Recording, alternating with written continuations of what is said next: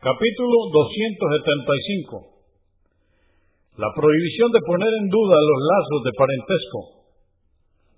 Dice Alá el Altísimo en el Corán, en el capítulo 33, aleya o verso 58. Y quienes ofenden a los creyentes y a las creyentes sin tener motivo, he aquí que cometen un pecado evidente.